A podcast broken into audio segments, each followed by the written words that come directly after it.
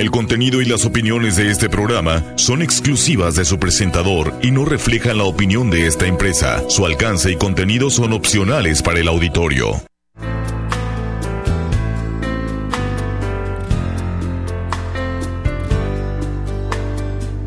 Pasa la vida y el tiempo no se queda quieto. Llegó el silencio y el frío con la soledad. ¿Qué lugar anidaré mis sueños nuevos?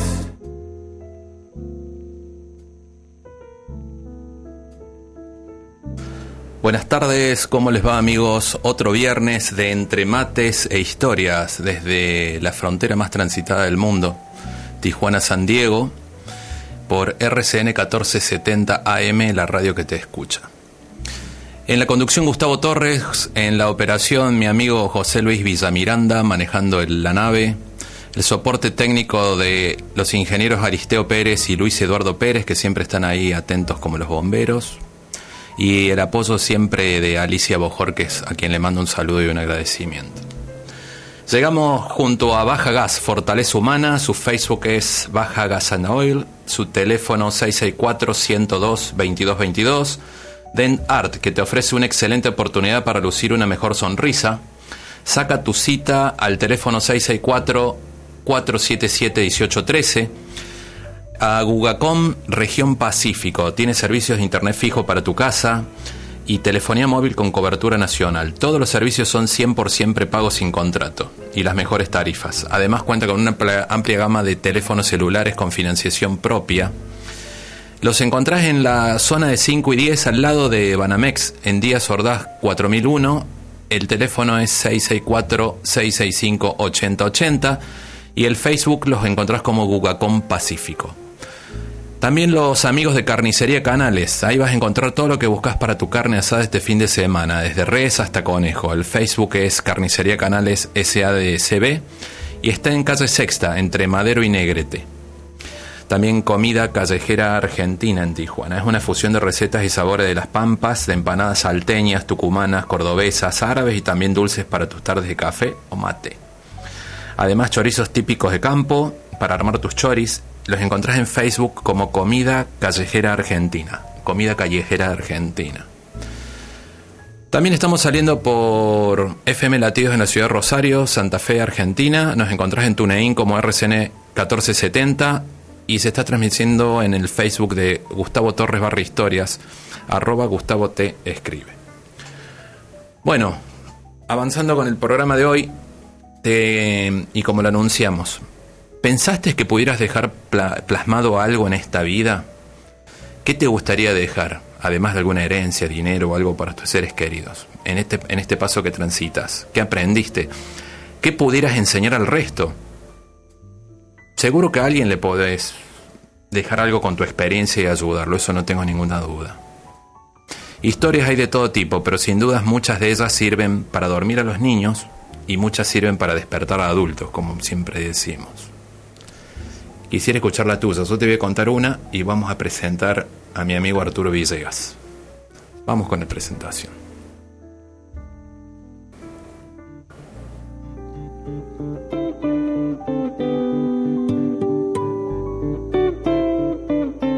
Tener un hijo, plantar un árbol y escribir un libro.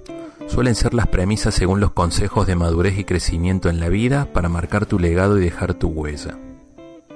Este programa salió al aire en su primer año como consecuencia de un libro escrito en una suerte de terapia de escritura. Y me pregunto, ¿cuál será tu historia que me estás escuchando? Tengo la total certeza que puedes aportar e impactar con ella a más de una persona. Luego de terminar el programa Milagros entre la ciencia y la fe, recibí un mensaje de un oyente. Felipe. Él se encuentra en la zona de San Francisco, California. Me contó su historia y también me autorizó a que te la cuente, convencido que pudiera ser útil para alguien más. Este relato es una mezcla de milagro y amor sobrenatural. Casi a los mediados de los 70, cuando aún no cumplía sus 5 años, vivía una infancia normal y feliz, aunque con algunas carencias económicas, las mismas eran cubiertas por el amor, la diversión, la felicidad y los valores de la familia. Él dice, recuerdo que nos bañábamos con baldes de agua, no teníamos agua corriente, usábamos letrina.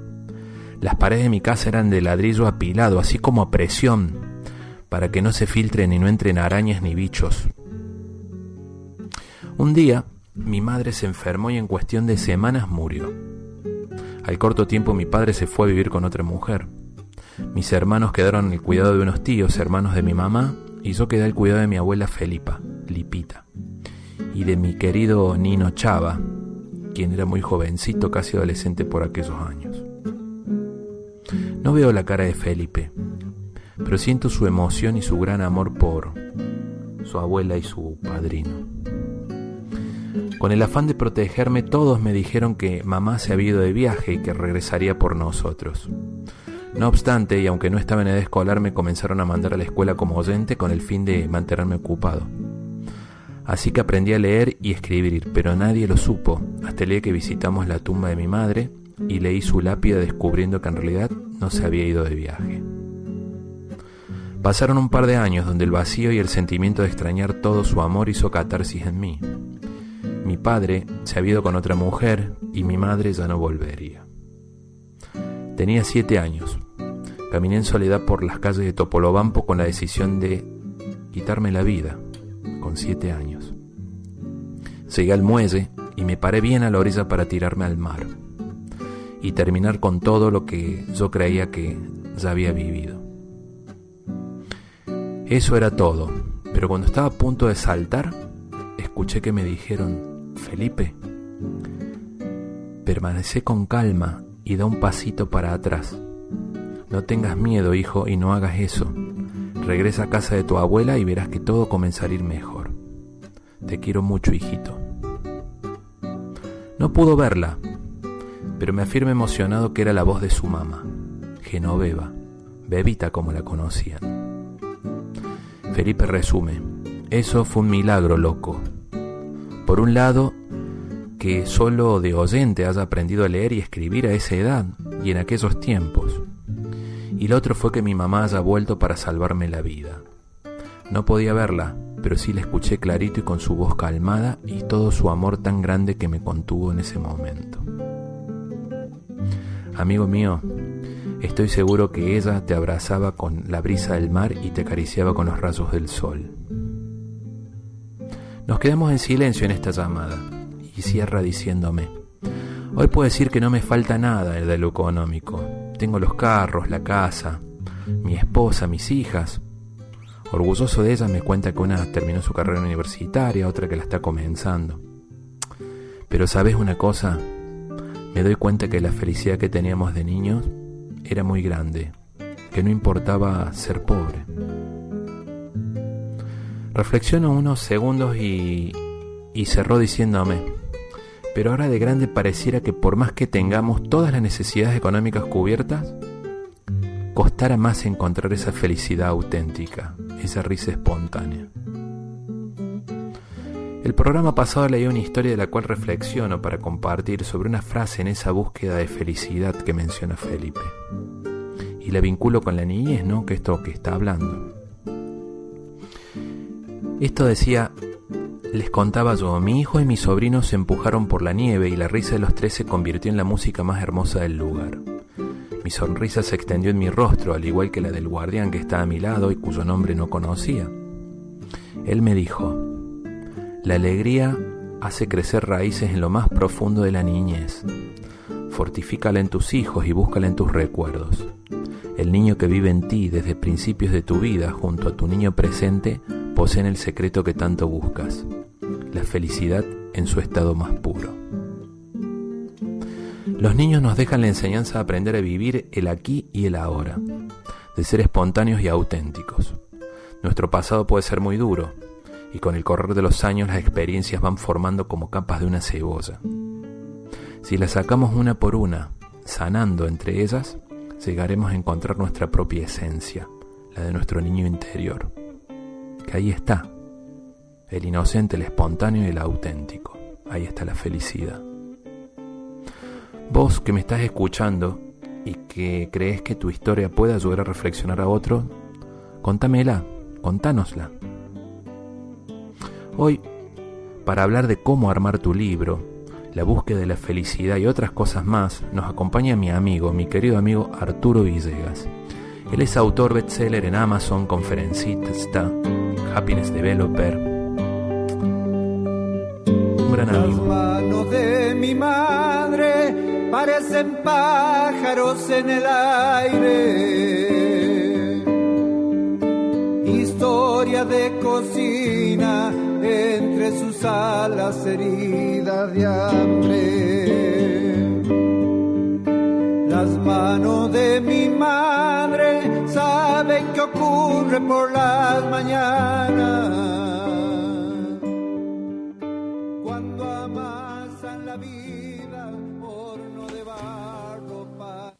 Hola Arturo, ¿me escuchás? Eh, Arturo, ¿estás? no sé si me escuchas, siempre al principio estamos Sí, con- sí. Ah, está. Bienvenido, mi querido Hola, amigo. Amigo, amigo querido, ¿cómo estás? No sabes los, los nervios que paso este cuando digo. ¿estás ahí o no estás ahí? La gente que sigue sabe que me- los nervios que estoy pasando cuando digo se conectará o no. Bienvenido Arturo Villegas, es como la entrada de un jugador de fútbol esto. ¿Cómo estás? Amigo, pues muy feliz porque además sé eh, todo lo que luchaste para, para tener este espacio y, estoy seguro que la gente que, que ha tenido la oportunidad de escuchar otros programas sabe que este espacio agrega valor.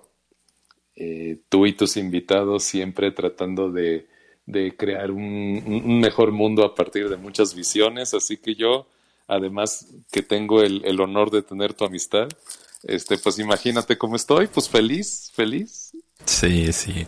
Vos sabés que te cuento, hace como tres programas lo avisé, nos, nominaron nuevamente el programa en, en la ciudad de Rosario, Argentina, para los premios Cuna de la Bandera en, en dos categorías, no recuerdo cuál era, mejor. Ya, ya después, no te digo algo porque miento, pero es un honor y la verdad me hace sentir muy bien esos reconocimientos y sabes que surgió hacer este programa, como decía en la historia de Felipe, surgió de de, de un día hablar con Elvio en Argentina, que le mando un saludo, y decir, bueno, armamos un programa, contemos historias, y bueno, surgió de ahí, ¿no? La idea es impactar en el resto de la gente. Y Sí. la, la intención, más allá de invitarte a hablar de todo lo que surja, porque no hay un, un temario de preguntas, eh, en esta ocasión, porque te conozco un poco, nos conocemos, nos hemos seguido, eh, es invitar a la gente que hay historias que cambian vidas, que impactan, que pueden ayudar. Y vos sos un experto, yo lo conocí a Arturo, les cuento, cuando fui a publicar un libro en algún curso y algunos consejos que, que Arturo da sobre cómo escribir un libro, cómo publicarlos y todos los pasos que se siguen para lograr conseguir un bestseller. Que eh, te- tenés nueve bestsellers o son ocho, Arturo, perdí la cuenta. Ocho, ocho bestsellers en, en Amazon, que es la librería más grande del mundo. Y, bueno, pues son mis hijitos. Y, y, y qué te puedo decir de los libros, Migus? Sabes que hay esta frase que dice que para trascender en la vida tienes que hacer tres cosas. Tener un hijo, sembrar un árbol y escribir un hijo. Un libro. Y pues yo afortunadamente había tenido dos preciosas hijas y, y he tenido la oportunidad de sembrar algunos árboles, pero pues me faltaba el libro y, y- y, como mi carrera tiene que ver con consultoría, con asesoría, y con conferencias a empresas, pues también sabía que ese libro me iba a proveer ciertamente posicionamiento y prestigio en mi marca. Por supuesto, también se podría convertir en una fuente de ingresos, pero lo más importante, y es lo que me movió a, a- a seguir escribiendo y, y- y- y todos los que falten, es que un libro, fíjate que te permite, Gus, que cuando te vayas, no te vayas.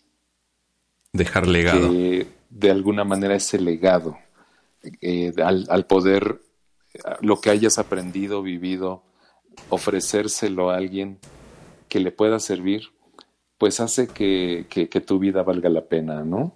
No, no sé si me estoy poniendo cursi o dramático, pero No.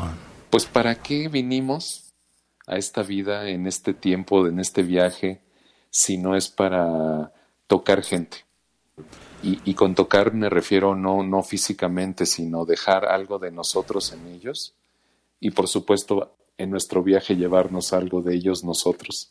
Entonces así inicia un poquito este viaje como autor y ya son, ya son ocho, ocho hijos que tengo. Sí, el nueve que dije seguramente va a salir este año. No sé cuál será, pero lo tenés que sacar, por eso dije que es el noveno.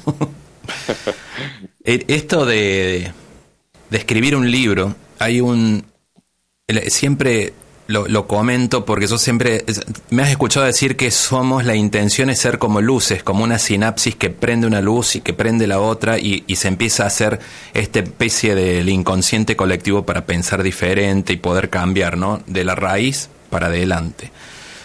Un invitado me supo decir es que la idea es ser sembradores y sembrar eh, esperanza para un cambio y a la vez tener la intención de un deseo para que lo mueva.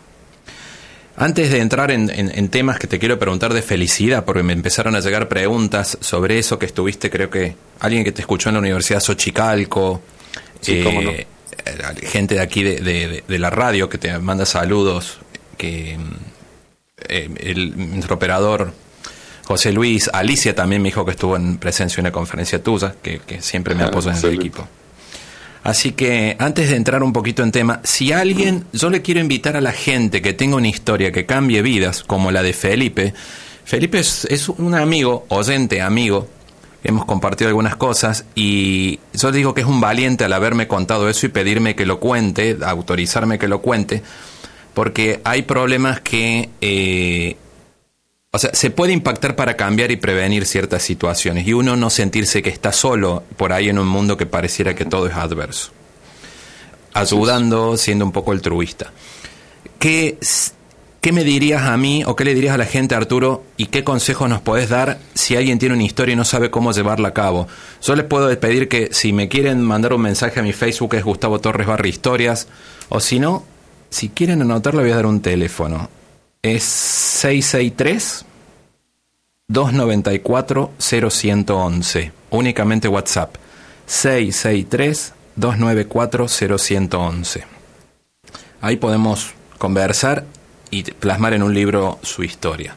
Ahora bien, ¿qué, ¿qué consejo nos pudieras dar a quien tiene alguna historia que contar, que tiene toda una vida para desarrollar en un libro y no se anima, no sabe cómo, Arturo? Sí, yo, yo creo que lo importante, hay varias cosas. Una es que no nos minimicemos. Creo que lamentablemente a veces ocurre que tú crees que vas a escribir un libro cuando cumplas 70, 80 años y tengas la sabiduría y las vivencias y, hayas, este, casi eres premio Nobel eh, o, subiste el Everest. Eh, no, yo, yo les comparto con humildad que pues llevo ocho libros, pero mi vida, bendito Dios, ha sido, Dios ha sido muy bueno conmigo y me ha dado siempre todo. Eh, vengo de una familia trabajadora, eh, mis padres este, nos dieron, lucharon para darnos lo mejor que pudieron darnos, eh, la, la, educación y los valores y, yo no he subido el Everest, yo no soy medallista olímpico, este, soy una persona creo bastante eh, convencional, pero siempre digo que todos, Gus, como bien lo dijiste, todos tenemos una historia que contar. Y puede ser tu conocimiento eh, que hayas este, eh, pues conseguido en todos los años, la experiencia laboral en diferentes ámbitos, eh, el conocimiento, la experiencia, la sabiduría, las vivencias. Eso de alguna manera suma para que tú tengas un mensaje. Y yo conozco mucha gente que tiene algo que le quema el corazón. Y, y yo los invito hoy a los que nos estén escuchando a que consideren que escribir puede ser la respuesta, compartir lo que viviste puede ser la respuesta de lo que viviste. Yo he tenido la, pues, la bendición de asesorar a gente que ha tenido vidas Gus, wow, o sea, de verdad, este, me paro, me pongo de pie y, digo, wow, o sea, cómo has eh, salido adelante, cómo has tenido esa capacidad, esa resiliencia. Y cuando alguien vive ese tipo de situaciones, siempre eh, el dicho es, no preguntes por qué pasó, sino para qué pasó.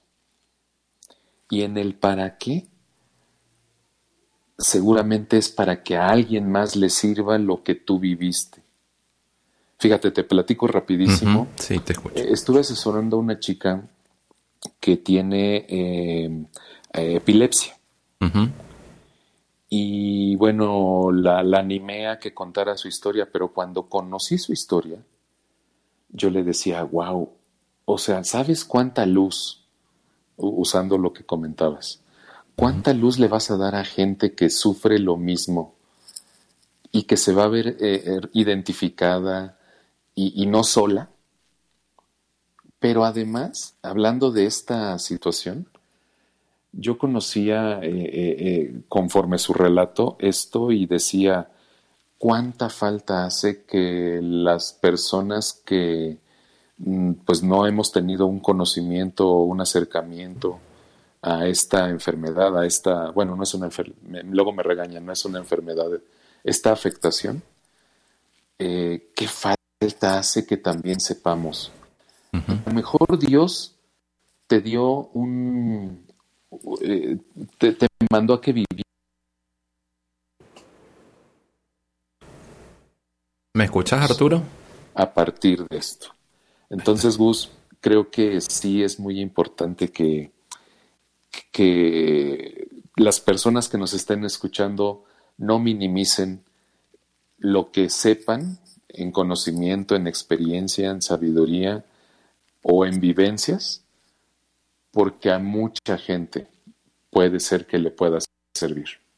Sí, te cuento Arturo que cada historia que, que cuento, que contamos en los programas, tienen una razón estudiada del por, del por sí y un mensaje.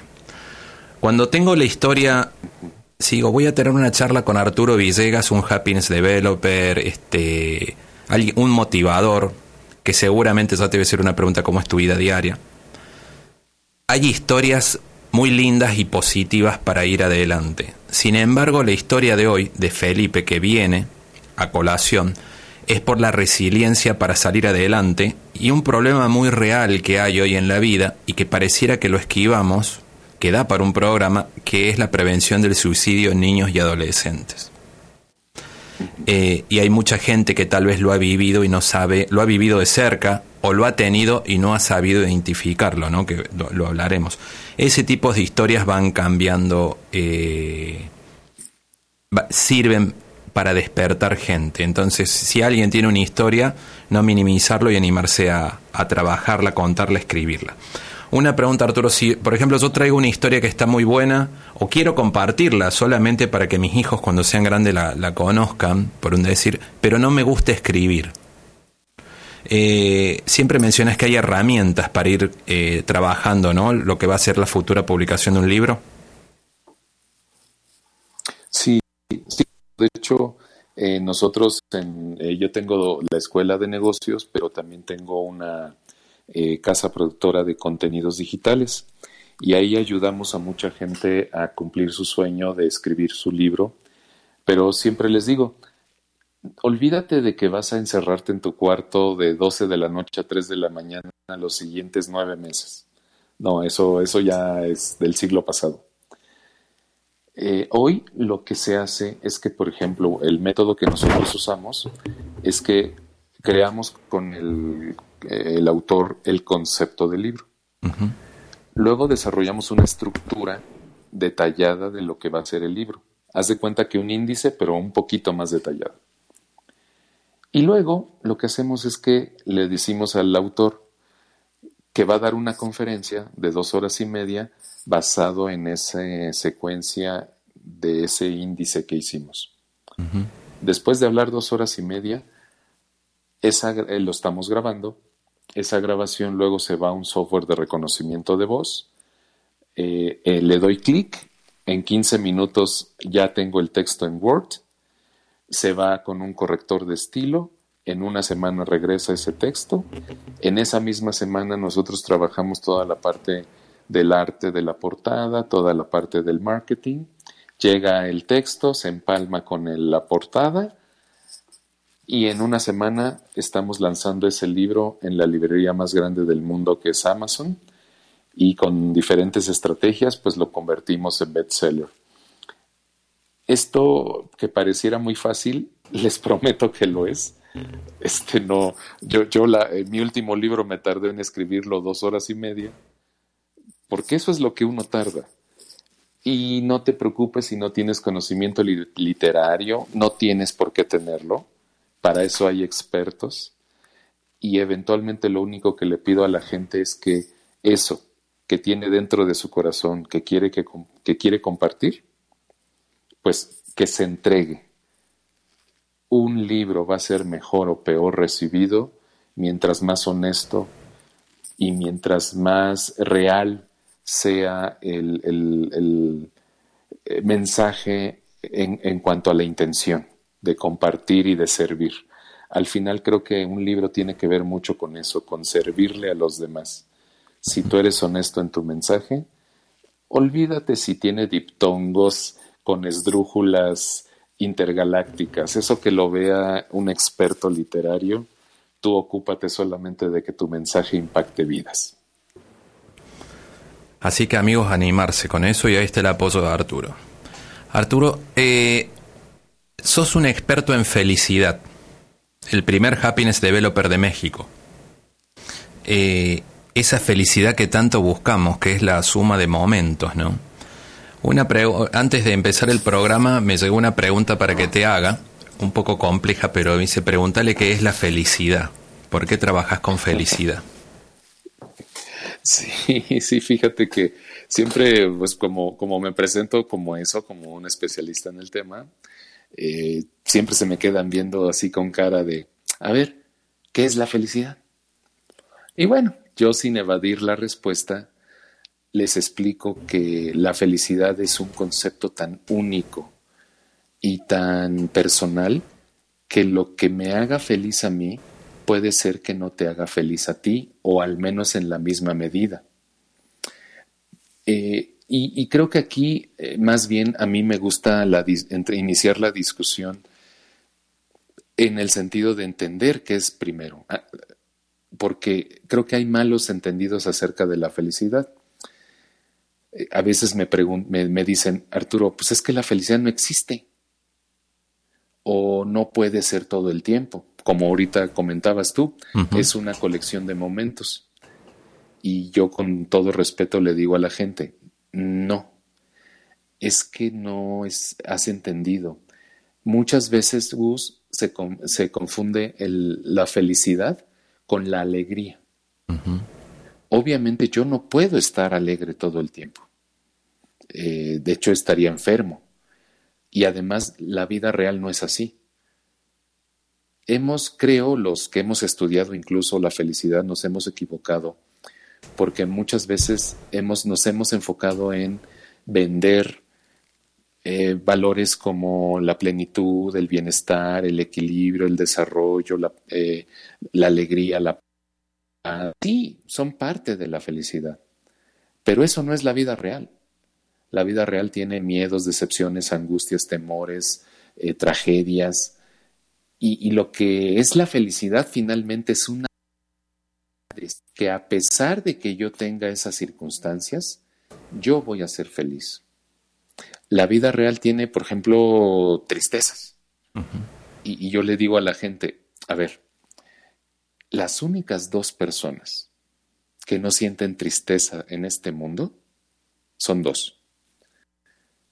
Las esquizofrénicas y las muertas. Todos los demás sentimos tristezas. Ahora, precisamente la idea es entender que la felicidad no es un estado celestial eh, con arco iris y ponis. No, no, no, no, no. Es la, la vida real tiene, vamos a llamarlo, ponerle entre comillas, cosas buenas y cosas no tan buenas. Pero al final, mi decisión, mi convicción es que yo elijo, como decía y escribió el grandísimo Víctor Frankl, del cual te acuerdas que hemos platicado. Sí, sí. Eh, Víctor Frankl con su obra maestra de El hombre en busca de sentido, en donde él dice que la última de las libertades humanas, siendo él un sobreviviente de los campos de concentración alemán en la Segunda Guerra Mundial, él dice, la última de las libertades del ser humano es la capacidad que tenemos de elegir la actitud ante las circunstancias que vivimos. Entonces, ser feliz, Gus, eh, no es ese estado celestial. De hecho, hay gente que me dice, Arturo, ¿cómo te atreves a hablar de felicidad en estos momentos? ¿No ves que hay gente muriendo? ¿No, hay, ¿No ves que hay gente que ha perdido por miles su empleo? Y yo les contesto, pues ¿cuál, ¿cuándo mejor que hoy hay que hablar de felicidad? Que estemos viviendo momentos complejos y difíciles. Perdón, bienvenido al planeta Tierra. Arturo, ¿te cruzaste alguna vez con alguien que te dice que, que no seas tan positivo? Y que te diga, mira la realidad, lo que está pasando. Claro, sí. Pero fíjate, Gus, acabas de decir una palabra interesante. Eh, hay veces que los eh, que hablamos de felicidad dicen que somos demasiado optimistas. Y yo los corrijo. Les digo, no, no, no, no. A ver, ser optimista es ser bastante estúpido. Porque un optimista cree que todo va a salir bien. Y no es cierto. Así no funciona la vida. Pero sí hay que ser algo positivo. ¿Cuál es la diferencia entre un optimista y un positivo? El optimista cree que todo va a salir bien. El, positivo va, cree que de todo puede sacar algo bueno. Y, por ejemplo, Gus, eh, alguien puede decir, ¿qué de, ¿qué de bueno puede tener la pandemia? Bueno, de entrada yo digo de la pandemia, bendita, porque hay quien la maldice. Y yo digo, a ver, fíjate que nadie de nosotros exactamente quería que todo lo que ha pasado pasara. Nadie. Nos cambió los planes al 100% de la humanidad este 2020. Todo. Vaya, nuestros hijos, nuestros nietos nos van a preguntar, este, abuelo, ¿de veras se quedaron encerrados un año? Y tú pues le vas a hacer al drama, no, sí, nos quedamos encerrados y no salíamos y bueno, este, pero al final nos tocó. Así como te ha tocado a ti que nos estás escuchando seguramente vivir alguna experiencia amarga o trágica. Pero entonces el punto es, haz que valga la pena. De entrada yo bendigo al hecho, porque, por ejemplo, nos ha hecho que estemos eh, eh, eh, protegidos sin salir, pero ¿qué crees? Junto con las personas que se supone que son las que más amas en la vida. Y tal vez ese momento de, de, convivencia que seguramente tal vez antes del bicho no tenías, porque estabas ocupado en tener éxito y, triunfo y, bienestar económico y entonces trabajabas de sol a sol, de lunes a, lunes a viernes, sábado, domingo, días festivos, vacaciones, este, trabajabas como loco. Pero que te reencuentres probablemente en, ese, en este momento de tiempo como para recuperar a tu pareja, como para reencontrar eso que en algún momento los unió. Tal vez tus hijos, reconocerlos, porque antes te ibas tan temprano que estaban durmiendo y llegabas tan tarde que estaban durmiendo. Y tal vez entonces esta es una maravillosa oportunidad sé que suena más fácil decirlo que, que, que vivirlo, Gus. Sí, sí. Pero tal vez esta, e, e, esta vivencia que hemos tenido todos, a lo mejor alguien me dice, Arturo, ¿cómo, ¿cómo crees? Yo perdí mi empleo. Bueno, tal vez la vida diciendo, te está mandando diciendo, hey, muévete. Tal vez, yo le quito si no fuera por este despido, tú no te atreverías jamás a decir, mm, nadie me contrata, pero tal vez entonces es el momento de emprender mi propio negocio y de hacer realidad el sueño que siempre he tenido de dedicarme a esto. Tal vez la vida usó esto como para poder decir, muévete. El comentario diciendo, a veces la vida te va a empujar cuando tú no te mueves. ¿Por qué? Porque como el agua, que cuando se estanca, ¿qué le pasa? Se pudre. Este año creo que nos ha impulsado a todos para ese cambio, para sacar los talentos que tenemos. Eh, en, las personas, en lo individual, salen los mejores talentos y fortaleza en los momentos límites, en los momentos eh, al borde.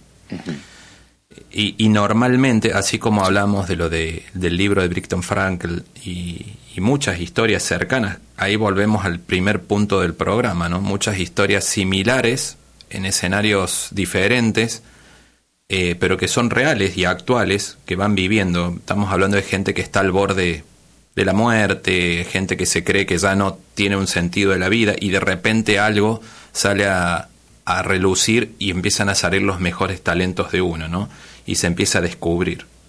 En ese descubrir si bien lo económico es muy bueno y muy positivo, a veces cuando uno empieza a tener esa felicidad, corregime Arturo en el concepto de felicidad, por favor, ¿no? Ese bienestar le vamos a decir, que uno empieza a trabajar y a hacer lo que le gusta y se empieza a dar cuenta que le está gustando, de por sí comienza a fluir. No sé si el, el dinero en demasía, pero el bienestar empieza a fluir, uno se empieza a sentir mejor. Creo que ese tipo de cosas puede haber resultado de la pandemia sin dejar de lado y respetando también todo lo, negativo que has pasado, como son las pérdidas de muchos seres queridos de algunos amigos, ¿no? Eh, y vuelvo atrás a lo que vos decías, hacer que esas pérdidas valgan la pena. En el cómo hacer que valgan la pena y en lo, en lo mejor de las personas que, que, se nos han ido. Sí, Gus, aquí hay dos temas importantes que tocas. Eh, primero, eh, sí, el dinero eh, dicen que no da la felicidad, aunque hay un meme por ahí, ya sabes, ¿no? De un cuate en su yate y, este, lleno de chavas en bikini. y el meme, pues yo no lo veo muy triste a este canijo. Este, claro. Pero al final de cuentas hay que entender algo. El dinero no es el fin,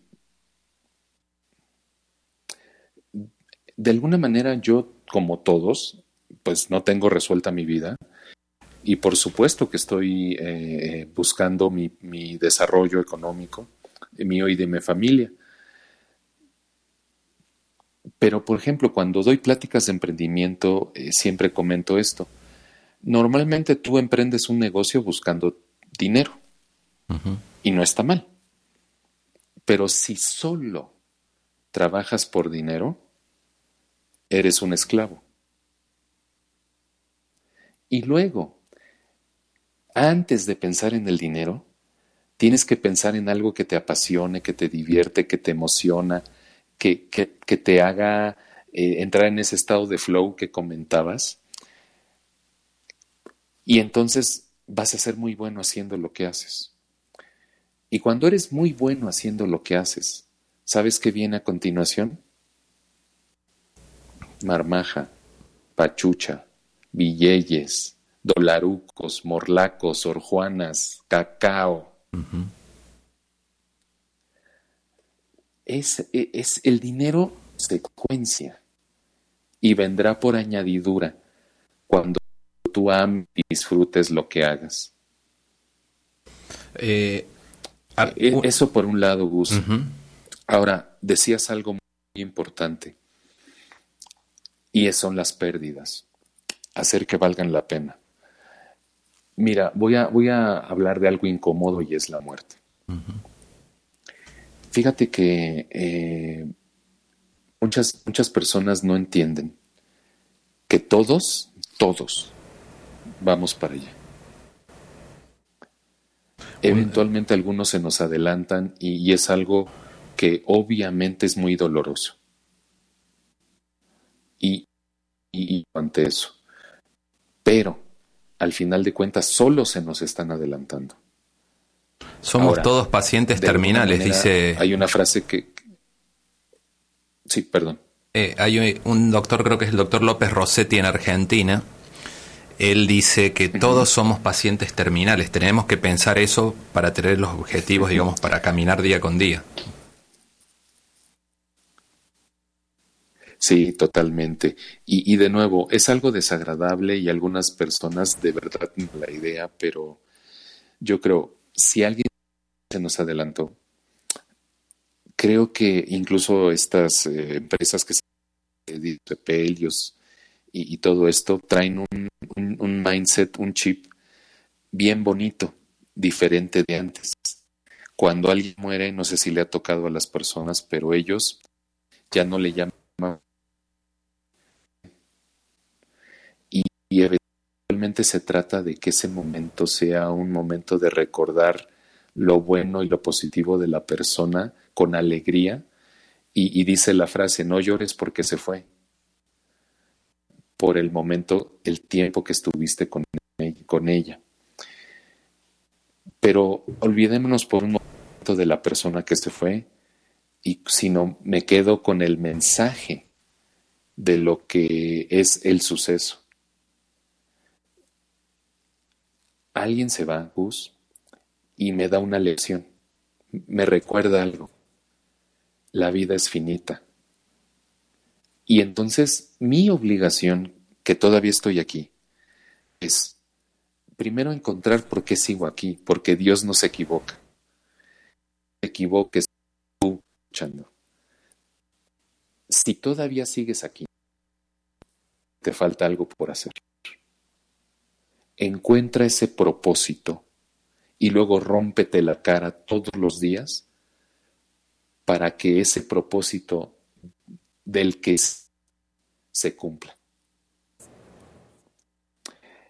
Y luego que la vida es finita y por eso la invitación es a vivirla, no desenfrenadamente, no este, de una manera desordenada, sino que como sé, Gus, que mi vida se está terminando, y, esto no es depresivo, ¿eh? se los prometo, pero no sé si la gente entiende que desde el primer segundo nuestro reloj de arena está contando. Y como no sé cuándo me voy, me urge vivir. Hay, hay una película, siempre hablo de película. Sí. Y, sé si la gente recordará esa maravillosa película que se llamó La Sociedad de los Poetas Oh, qué peliculón, sí. Maravilloso Robin Williams. Sí, sí. Y, y, no sé si te acuerdas, Gus, de esa escena en donde este, invita a los chicos a, vivir el carpe diem. carpe diem, sí, que, sí. Que, es en la, que en latín significa eh, aprovechar la vida al máximo. Eh, hay un momento en la película donde les dice, hagan de su vida algo extraordinario. Y entonces yo le pregunto a la gente, ¿y cómo podrías tú decir la vida al máximo? Les contesto, fácil. Tú digas, fui feliz. Qué apasionante tema amigo mío. Nos quedan unos cuatro minutos, Arturo. La, te hago la última, una pregunta para el cierre y seguramente después vamos a seguir conversando en otro programa.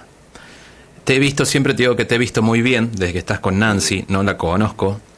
Eh, vamos a hacer un programa juntos los tres, porque más o menos también se dedica a lo mismo que vos, por lo que sí, veo. Sí, va a estar padrísimo eso. Sí. ¿Qué tan importante es la pareja, tu compañera o compañero, dependiendo la etapa de la vida, para encontrar la felicidad y el equilibrio en el trabajo?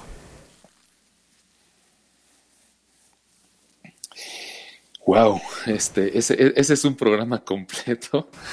y, no, y tenemos dos minutos Fíjate para. Que, y dos minutos. Yo, yo creo que en lo que hace más feliz al ser humano, más que cualquier otra cosa, es la calidad en sus relaciones con sus seres queridos. Si tú tienes una red pero sí calidad de gente con la que cuentas y ellos cuentan contigo, vas a ser más feliz. Está estudiado científicamente. Y obviamente cuando hablamos de, de una situación de pareja, a mí me gusta mucho llamarla cómplice. Yo creo que un cómplice es la suma de muchas cosas, porque yo a mi pareja le digo que es mi amiga, mi amante, mi asesora, mi, mi este, bueno, eh, tiene, tiene diferentes términos. Que te acompaña en la vida eh, y, y, van, van logrando juntos reales sueños individuales y además colectivos.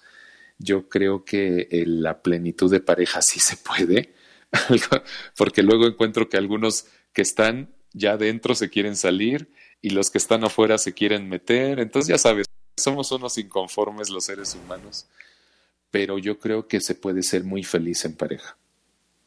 Y, yo creo que hay muchos secretos para ser feliz en, en pareja, pero creo que una visión de que ella no me hace feliz, ni yo la hago feliz a ella.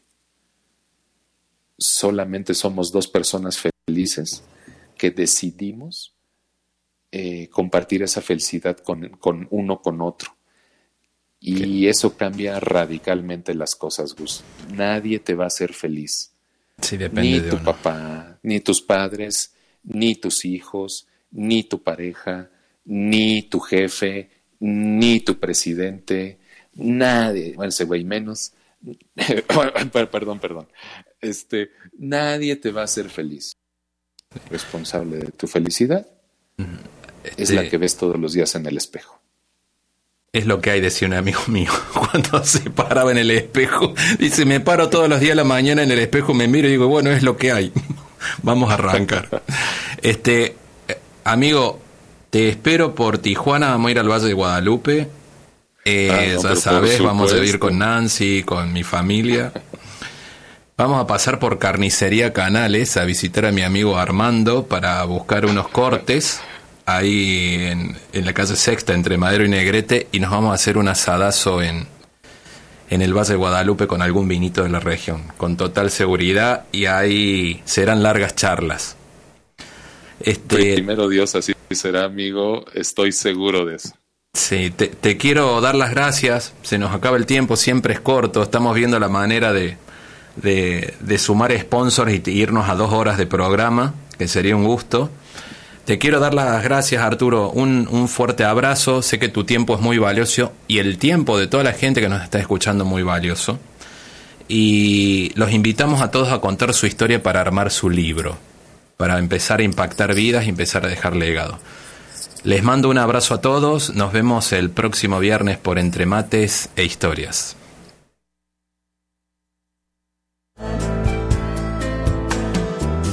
Seguiré adelante atravesando miedos. Sabe Dios que nunca es tarde para volver a empezar, volver a empezar que aún no termina el juego, volverá a empezar. Que no se apague el fuego.